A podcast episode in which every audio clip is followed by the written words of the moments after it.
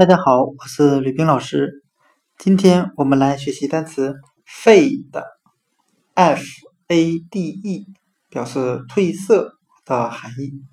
我们可以用谐音法来记忆这个单词 fade，它的发音很像汉语的废的，废弃的废。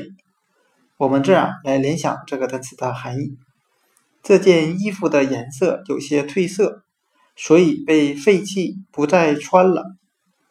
今天所学的单词 “fade” 褪色，我们就可以通过它的发音联想到汉语的“废的”。衣服被废弃了，因为它有些褪色。fade 褪色。I will rest my head side by side.